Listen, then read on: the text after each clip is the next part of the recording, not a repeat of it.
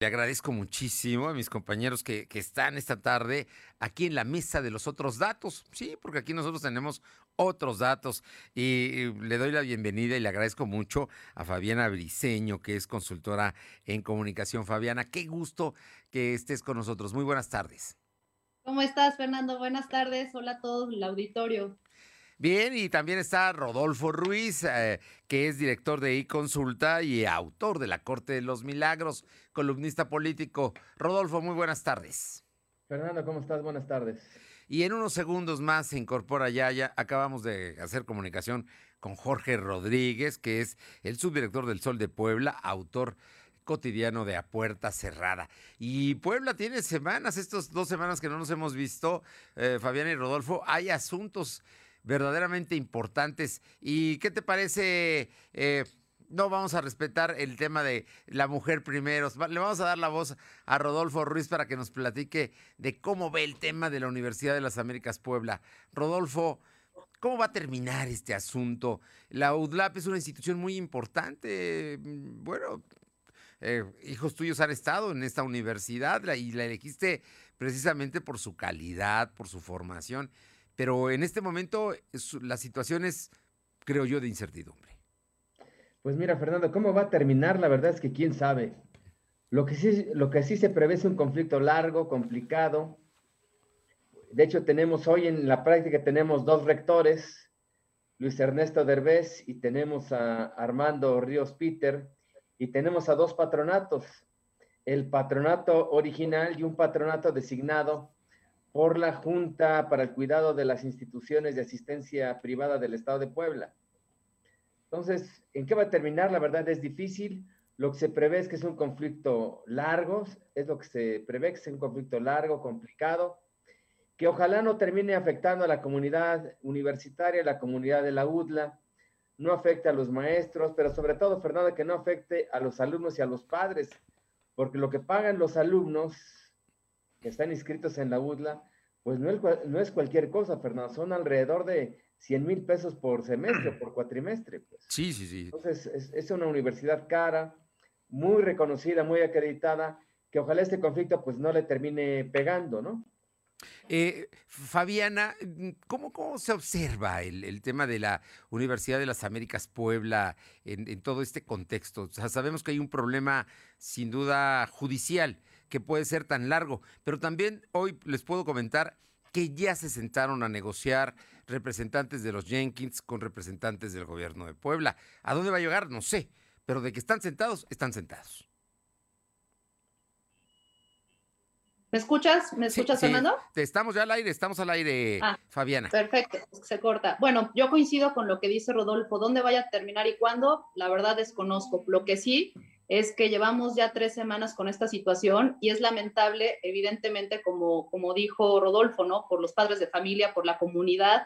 Es una institución que lleva 80 años, mismas que nos han puesto a Puebla en el ojo del mundo. Entonces, esa es la parte, yo creo que eh, triste, ¿en qué sentido, no? Que al final eh, necesitamos poner siempre a Puebla en otra posición porque lamentablemente esto nos lleva a, a un conflicto el cual la verdad es, es, es, que no perjudica a los alumnos, ¿no? Y que no nos, no nos perjudique también como poblanos y evidentemente que es una institución que a nivel mundial estamos en el top 10, ¿no? Entonces, esa parte es la, preocupante y esperemos que, pues, que se pongan de acuerdo, que esto se arregle y evidentemente para el bien común de la comunidad, ¿no?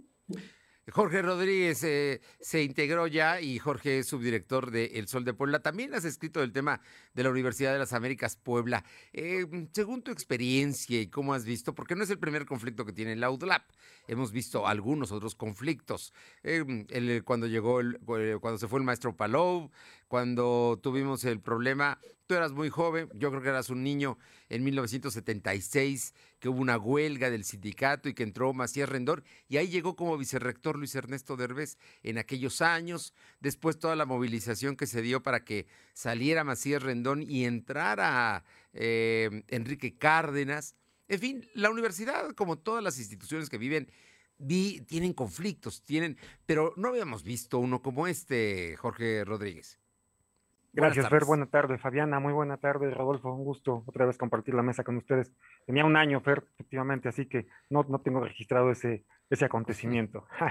Pero sí, Fer, este, ay, Fer, ¿qué te digo? Pues ya, ya, ya, ya todo lo dijeron y coincido plenamente. A mí lo que me preocupa es, es la narrativa que se queda para la historia. Y la narrativa es de un gobierno, quien sea, le tocó a Barbosa, pero bueno, a veces Barbosa siente las, los comentarios personales, pero no es personal la narrativa que se va a quedar históricamente es que, hubo una intromisión del Estado, con todo y policías eh, armados, eh, irrumpiendo en la universidad más prestigiada que tenemos en, el Estado, así, de simple, ¿no? Y, efectivamente lo que me preocupa son, son dos cosas. Lo que pase ahorita con su planta de, estudiantes, quienes sí estén animados a continuar o no, porque justo es el cambio de, de semestre y ya hay que inscribirse, Sé que los papás ya, este, pues ya recibieron ahí la, la, comunicación para que tengan ya que empezar a pagar el curso que viene. Y bueno, esto los agarra desinformados y ante la incertidumbre de no saber si continuar o no con lo que ello implica, porque quien decida sacar a sus hijos, pues finalmente truncará los estudios universitarios de, de los mismos, porque entonces tendrá que ir, dependiendo de, de lo avanzado que ya estuviese, pues tendrá que buscar opciones en otras instituciones. Y para el futuro lo que, eh, lo que me preocupa es el tema de los egresados, porque si esto mancha, mancha de manera permanente eh, la, imagen de la institución con base en el tema de la calidad, pues va a ser ahora más complejo que los egresados este, cuenten con, la calidad o respaldo que tenían antes, ¿no? Entonces, creo que eso es lo que me preocupa.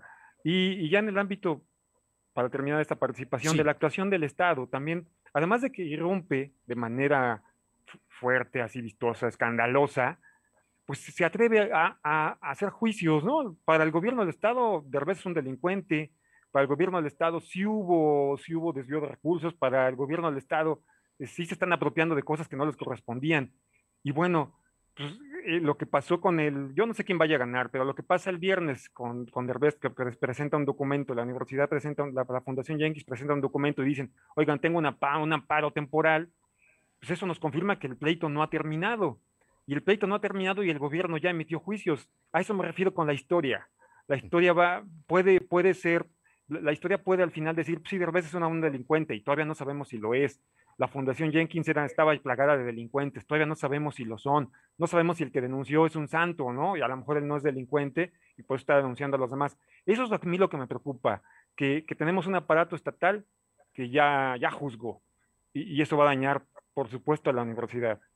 ¿Crees que regresen en agosto a clases como estaba estimado? Como las dos, las dos gestiones, tanto de Revés como eh, Ríos Peter han dicho que en agosto tendrán que estar en clases.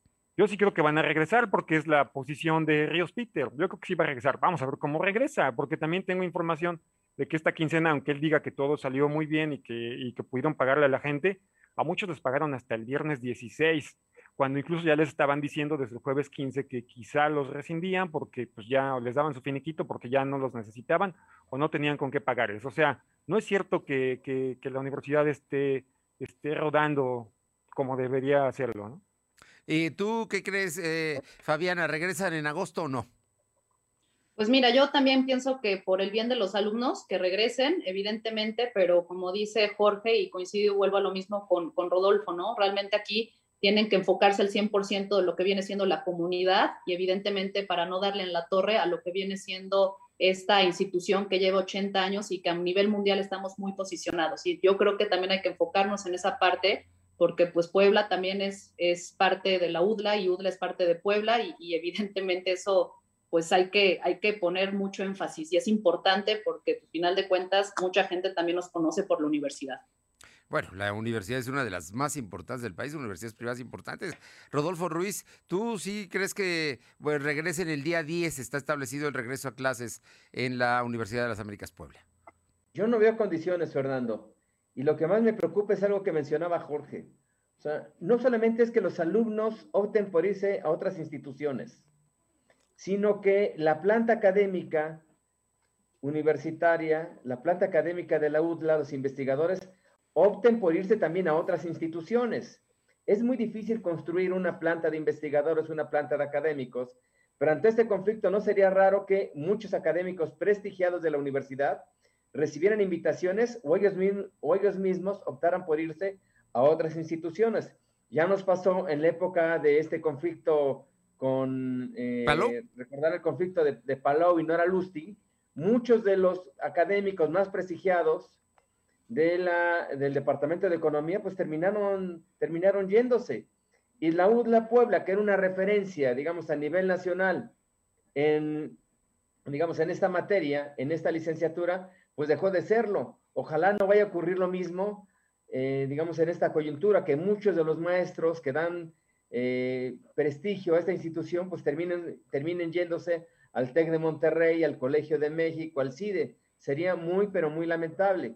Como lamentable, Fernando, me parece la actitud eh, de esta mañana del, presidente de la Junta para el Cuidado de las Instituciones de Asistencia Privada. Da una conferencia de prensa, fija su posición, pero no acepta preguntas, Fernando. Y creo que si alguien tiene que aclarar qué pasó, por qué tomaron la decisión de, eh, nombrar un nuevo patronato, pues es justamente este órgano desconcentrado de la Secretaría de Gobernación la Junta para el Cuidado de las, de las Instituciones de Asistencia Privada.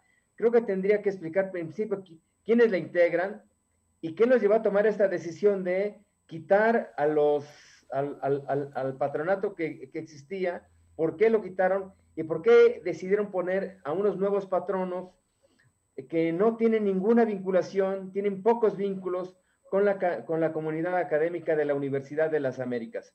¿Qué llevó a, a la Junta de Gobierno a decidirse por estos y no por otros eh, miembros de su patronato. Importante lo que dices, porque además a los mismos eh, integrantes de la Junta no los conocemos, ¿no? No son gente, digamos, con prestigio, con antecedentes. Y no es gente vinculada a Puebla ni gente vinculada a la comunidad universitaria. Sí.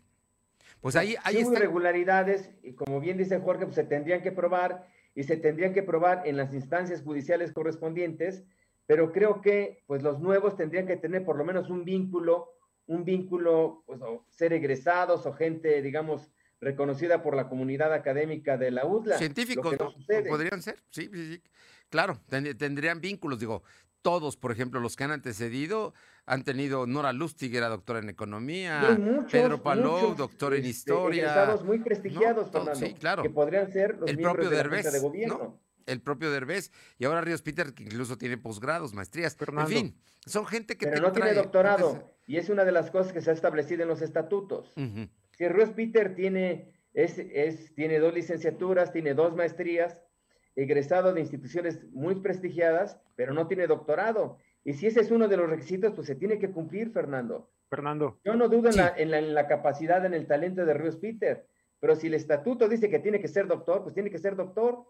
No, y que, que también digo, para ser rector es todo un procedimiento y es un proceso, no nada más es, bueno, ahí tú vas, ¿no? Hombre, es, es, es, es, todo, todo un proceso para llegar a ser un rector y más de una universidad con esta trayectoria, ¿no? Jorge, nos me decías algo. Jorge. Pero, este, pues, yo, yo, sí dudo de la capacidad de Ríos Peter, pero bueno, hay tantas historias que se cuentan de él, de, de gente de la Ciudad de México, pero bueno, y alguna, bueno, ya, ya la, ya la este, reveló ya reveló Rodolfo Ruiz en su columna incluso lo que el gobernador pensaba de él. Pero bueno, o sea, no creo que sea un cuate preparado para eso. Pero creo, creo que hay una parte que todos olvidamos y me parece que es primordial. Se supone que Ríos Peter, este patronato y esta junta son provisionales. Se supone que hay un demandante que demanda, perdón, a los, a los demandados y los quiere quitar, quiere que le regresen a la universidad.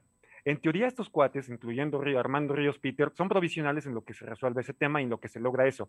Yo lo que esperaría es que, que Ríos Peter no desmantele la universidad, que si tiene un poco de inteligencia, deje todo como está, que solamente camine, camine, camine, que se resuelva el tema jurídico, mientras, y ojalá fuese pronto, si, el demandante tiene la razón, mientras le entregan la, la, institución, la fundación y el patronato al demandante. Y entonces, quien, quien sí tendría entonces ya que sentarse hacer un plan para la universidad hacia el futuro. Pero, pero no debemos olvidar que en teoría Ríos Peter es provisional, ojalá no se quede ahí varios años, ¿no? O, todo lo que queda del sexenio del gobernador Barbosa, ojalá. Bueno, hay reglamentos que dicen que los provisionales duran un año, ¿no? Es, lo que decía Fabiana, que hay todo un procedimiento para hacerlo. Sin duda, eh, la UDLAP va a seguir siendo tema y vamos a ver, ya nosotros vamos a regresar al siguiente programa en agosto y veremos ya qué es lo que pasa. Por lo pronto, antes de ir a una pausa, quisiera dejar sembrado un tema que me parece importante.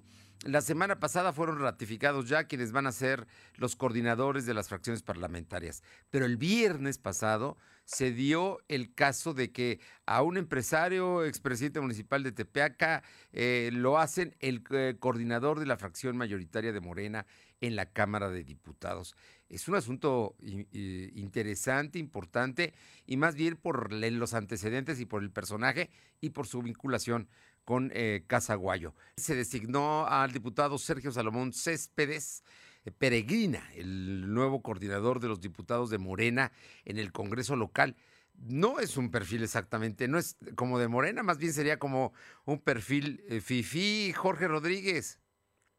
Sí, corrígeme, Fer, antes de aliarse con el morenovallismo y ser candidato de Movimiento Ciudadano en 2018, fue priista, ¿verdad? Él fue diputado del PRI. del Comité Municipal del PRI en Tepeaca. No, no, Así es. Entonces, como dices, fue empresario, priista, morenovallista, ahí fue de Movimiento Ciudadano y pues ahora sí, efectivamente es morenista, ¿no? Ajá. Además digo tres, tres cosas breves. Efectivamente, lo, pone, el gobernador Moreno, perdón, Miguel Barbosa le hizo la invitación para ser candidato a diputado, le dijo, no busques la reelección, mejor ayúdame en el Congreso, es candidato por Morena, lo mete el gobernador, gana, ahora le pide que sea el coordinador de, los diputados de Morena, yo supongo que va a ser el presidente de la Junta de Gobierno y Coordinación Política. Eso es muy importante porque confirma que el gobernador tendrá el control del Congreso. Dos, lo presenta Edgar Garmendia de los Santos, que se me hace un, un, detalle también importante porque entonces pareciera que Edgar Garmendia también va a acabar alineándose o por lo menos ya no va a estar peleado con el gobernador del estado como lo habían estado, y no precisamente porque Edgar Garmendia sea alguien a quien le gusta pelear. Y, tres, bueno, pues este, eh, Salomón es un perfil completamente distinto al de Biestro, es negociador, lo cual me hace a mí augurarle un, futuro diferente a la próxima legislatura. Ahí me quedo. Pero... Bien, eh, Rodolfo Ruiz, ¿tú cómo lo ves? ¿Tú cómo ves? Tú, lo pues conoces desde hace mucho tiempo. Si era no te equivocaste, Jorge. Recuerda que él era del PRI era diputado del PRI, quiso ser presidente municipal de, de, Tepeaca.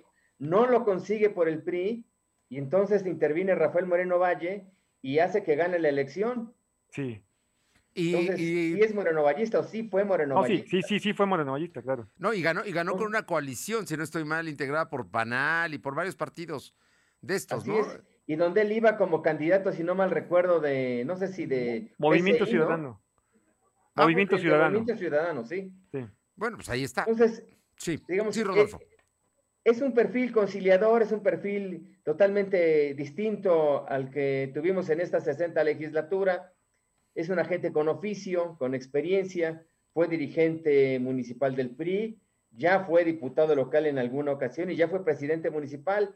Y es un cuate que tiene buenas relaciones, es un, es un, no es conflictivo, eh, eh, es, un buen negociador y tanto así que este, pues logró, digamos, hacerse de la confianza del gobernador, del actual gobernador, para que lo hiciera el líder del grupo parlamentario y seguramente será el que presida el órgano de gobierno de la Cámara de Diputados, es decir, será el presidente de la Junta de Gobierno y Coordinación Política de la 61 legislatura. O sea, es un agente, digamos, de diálogo, es un agente este, pues no conflictiva y creo que le puede ayudar al, gobernador y le puede ayudar a Puebla. Bueno, ¿y cómo lo ves ahora ahí con los, con los otros coordinadores? Estefan del PRI, que tiene un número de diputados interesante, los panistas que tienen más, que es la segunda fracción y que también ya está designado eh, quién va a ser su coordinador, ¿no? Eduardo, este... Alcántara. Alcántara, ¿no? Que va Por lo menos él va a arrancar, Fernando. Yo no sé si él vaya a ser. De que va a arrancar, va a arrancar. Porque bueno, eh, recuerda que es una atribución del presidente del Comité Directivo Estatal del PAN designar al coordinador. Si Genoveva Huerta logra reelegirse, pues lo más seguro es que Eduardo Alcántara Montiel mm. mantenga la coordinación de los diputados. Pero yo te aseguro que si Genoveva Huerta pierde la reelección, es decir, pierde la presidencia del Comité Directivo Estatal del PAN, seguramente el que llegue no va a mantener a Eduardo Alcántara. como coordinador de la bancada del PAN. Digo, pero para el arranque, ¿cómo los ves? ¿Cómo ves pues este, esa junta de este, coordinación? Pues mira, creo que están, es, gente con experiencia, son todos negociadores.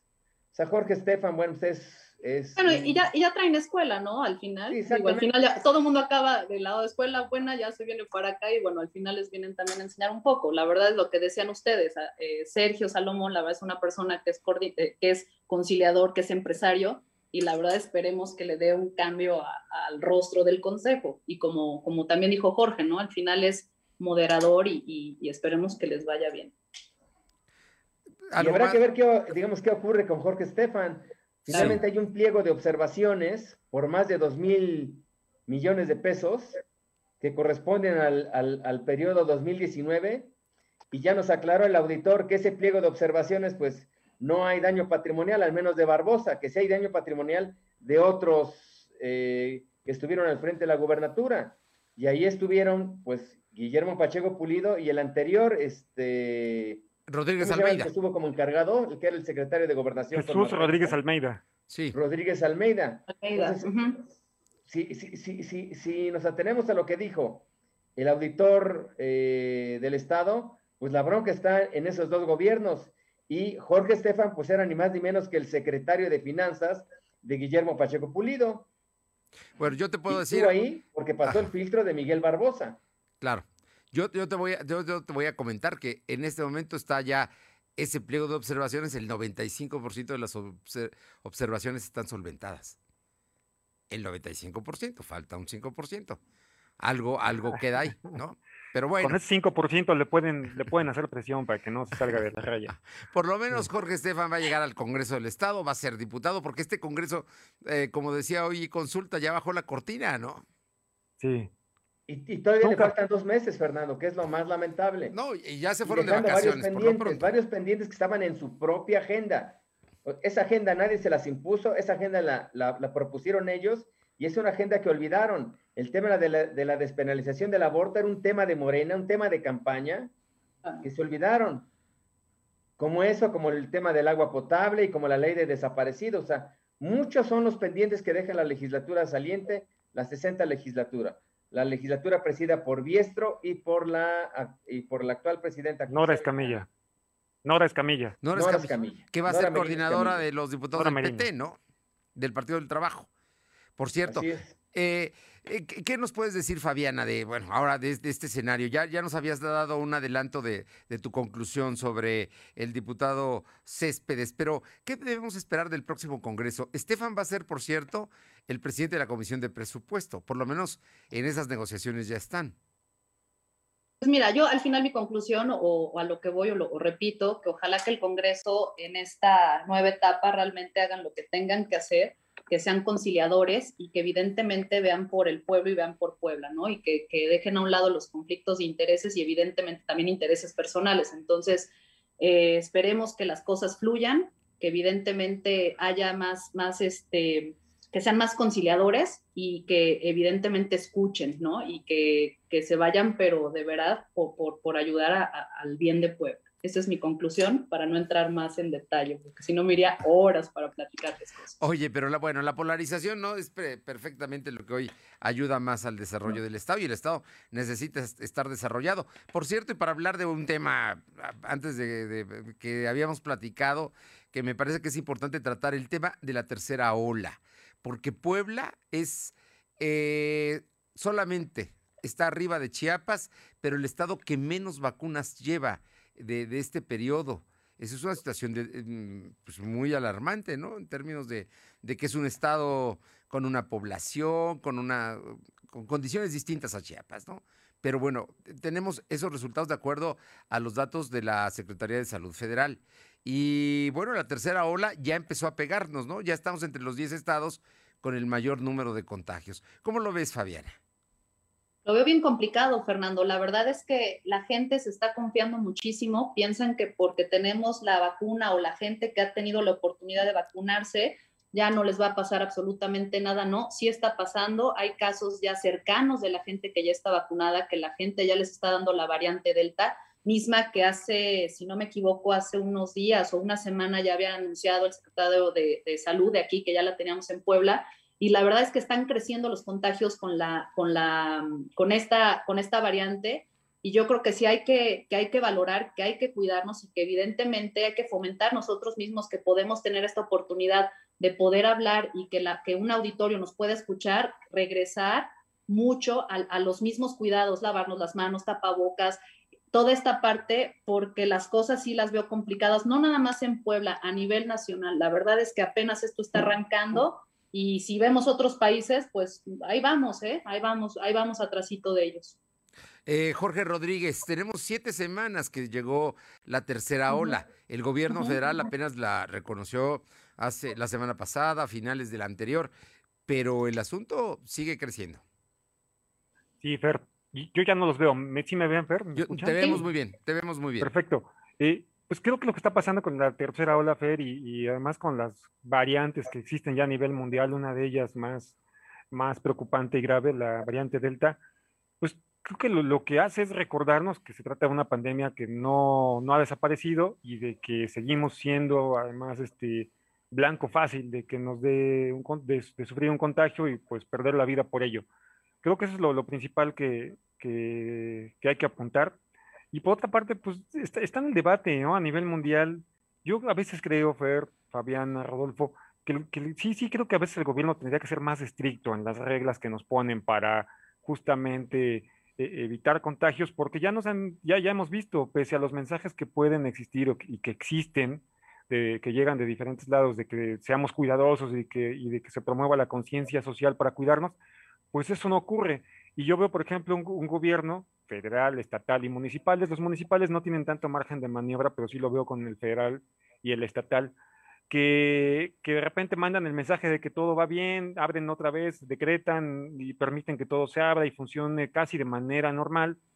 Después, cuando vienen los contagios, se preocupan y nos, nos regañan como si fuésemos los únicos culpables. Entonces, yo creo que además de conciencia social, debería, debería haber también debería valorarse, lo que sé que no va a pasar, Fernando, porque el presidente López Obrador no, no, no es así, no es muy cuidadoso en este tema, pero sí creo que, que deberíamos tener un Estado que nos restringiera más y que nos obligara más a cumplir los protocolos. Oye, dices que el municipio casi no tiene, pero tiene a los ambulantes y eso le tocan a él. Ah, así es, bueno, por ahí se me fue claro, indirectamente ahí podrían hacerlo. Ahí podrían hacerlo, ¿no? Si los ordenaran, podrían evitar un poco de propagación del virus muy importante, que es el de los ambulantes. Tienes razón, Fernando, me, no, retracto. No, te lo digo porque tú, estás, trabajas en el centro histórico, los ves todos los días y cada día avanzan más. Hay más calles invadidas, este, eh, el, asunto está ahí. Y ahí sí, ahí sí le toca al municipio, digo. Y, luego en los medios nos, ubicamos solo en lo que pasa en el centro, pero tienes razón, hay muchos tianguis, ¿no? Me recuerdo el de San Isidro, allá en las torres y la prolongación de la 14 Sur. Es, es, un caos y cada vez son más días y se, se extienden más. O sea, hay muchos ambulantes en toda la ciudad. No, en todos lados, ahí les va, digo, es como experiencia. ayer, precisamente domingo, en Atlisco, bueno, había un, un fiestón ¿Qué te gusta? Unas 500 personas en un terreno que dices, ¿y dónde está la autoridad? O sea, si esa es la parte preocupante, que, a final de cuentas yo no sé en dónde están o, dónde están viendo, dónde están los protocolos, porque están dejándolos ir, pero, pero, pero te estoy hablando y, de verdad, o sea, de que empezó esta fiesta a las 12 del día y eran las 2 de la mañana y la fiesta seguía. Bueno, me explico? Y eran 300, 400, hasta 500 personas. Increíble lo que estamos viviendo y que no se den cuenta y que no estén haciendo absolutamente nada. Rodolfo eran tus vecinos. Si los viste tanto tiempo es que eran tus vecinos. No, fíjate que yo pensé que eran mis vecinos, pero no, la verdad, pero no, fíjate que sí se veían muy, era un terreno ahí baldío, pero ah, sí, o sea, era, eh, eh, es, o sea, increíble, increíble. Y era un, bueno, era un tema eh, popular, o sea, no era, no era de algo privado. ¿No? Perdóname, entonces, si no eran vecinos, no, entonces, no, si eran populares, los, no eran los hubiera, invitado, los hubiera invitado. Creo que en eso tienen razón tanto Fabiana como Jorge. Creo que la autoridad tiene que ser más estricta en sus medidas. Y cuando hablamos de autoridad, hablamos de los tres niveles o de los tres órdenes de gobierno. Creo que debe dejarse el manejo político del semáforo epidemiológico, porque hay un manejo político, pues. Esta semana ya no lo sacaron, ¿eh? Manejan los colores, el verde, el amarillo, con una gran discrecionalidad y creo que también hay una gran discrecionalidad en cuanto a las clausuras. Hay restaurantes de moda, sobre todo ahora en, Puebla Capital, los de Chiles en Nogada, que por supuesto no respetan el 30% de aforo.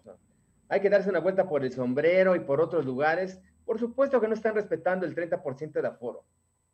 Entonces, creo que la autoridad tendría que poner orden, tendría que poner el ejemplo y no este, prestarse a unos hilos clausuro, y es que son famosos y poderosos, me hago de la vista gorda creo que tendría que terminarse con el manejo político del semáforo epidemiológico y ser, muy estrictos con lo que dicen los decretos. Si el decreto dice 30% para todos, pues 30% para todos, y no para unos sí y para otros no.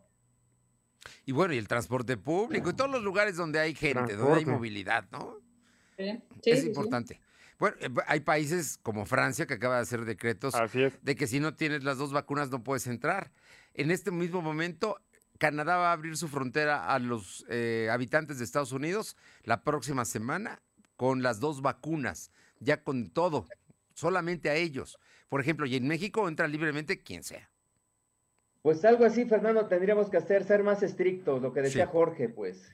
Muy bien. que y eso están en, la cancha de la autoridad, empezando por el uso del cubrebocas. Exactamente. Y, y, si la gente no quiere vacunarse, pues habría que buscar la manera en que se vacunen. Y una de estas maneras es, ¿quieres ir a un partido de fútbol? ¿Quieres ir a un evento social? Pues tienes que demostrar que ya te vacunaste. Y si no, pues no entras. Pues ahí está. Yo, por mi parte, serían los temas algo, algo más. Jorge, eh, Rodolfo, eh, Fabiana. Nada, yo todo bien. Bueno, pues, Rodolfo ya nada más, nos vamos a ver el día 2, un día después de la, de la consulta popular del presidente. Yo solamente les diría, yo creo que va a ganar el sí. Digo, la verdad es que eh, todos estaríamos los mexicanos de acuerdo en que se lleve a juicio a quien cometió irregularidades. El tema es cuánta gente habrá. ¿Cuánta gente estimas que vaya, Rodolfo? Pues mira, yo creo que va a ser una gran decepción. Creo que es un gasto inútil, innecesario. Creo que es una consulta que no nos lleva a nada, pues. Bien. Fabiana. creo que la gente ni siquiera va a participar, pues. Va a ganar el sí, porque es obvio que gana el sí. Sí. Pero creo que la participación va a ser de vergüenza. Y el gasto va a ser un gasto imperdonable en estos tiempos, Fernando. Eh, Fabiana. No seas pesimista, Rodolfo. Hagamos que la gente salga y que la consulta sea para el sí, pero para bien. bueno, se necesita el 40% de los votos. Las encuestas dicen que no Esperemos que la gente salga y esperemos que lo que diga, lo que dice Rodolfo sea este que mi boca se haga chicharrón. Que la boca se te haga chicharrón, exactamente. Ya platicaremos y vas a ver que no. Las encuestas dicen que el 10% saldrá a votar. Jorge. Pues también es una, es una vacilada, un instrumento más del populismo de este personaje que está en Los Pinos. Y no, no Palacio, no va a llegar al 40%, entonces el sí no va a servir. No, va a ser vinculatorio. Pues ya lo veremos y lo platicamos el día 2 aquí. Muy buenas tardes y muchísimas gracias, como siempre, con todo mi agradecimiento y afecto siempre. Un abrazo. Gracias a, todos. Gracias. Saludos. Saludos. Bye. Bye.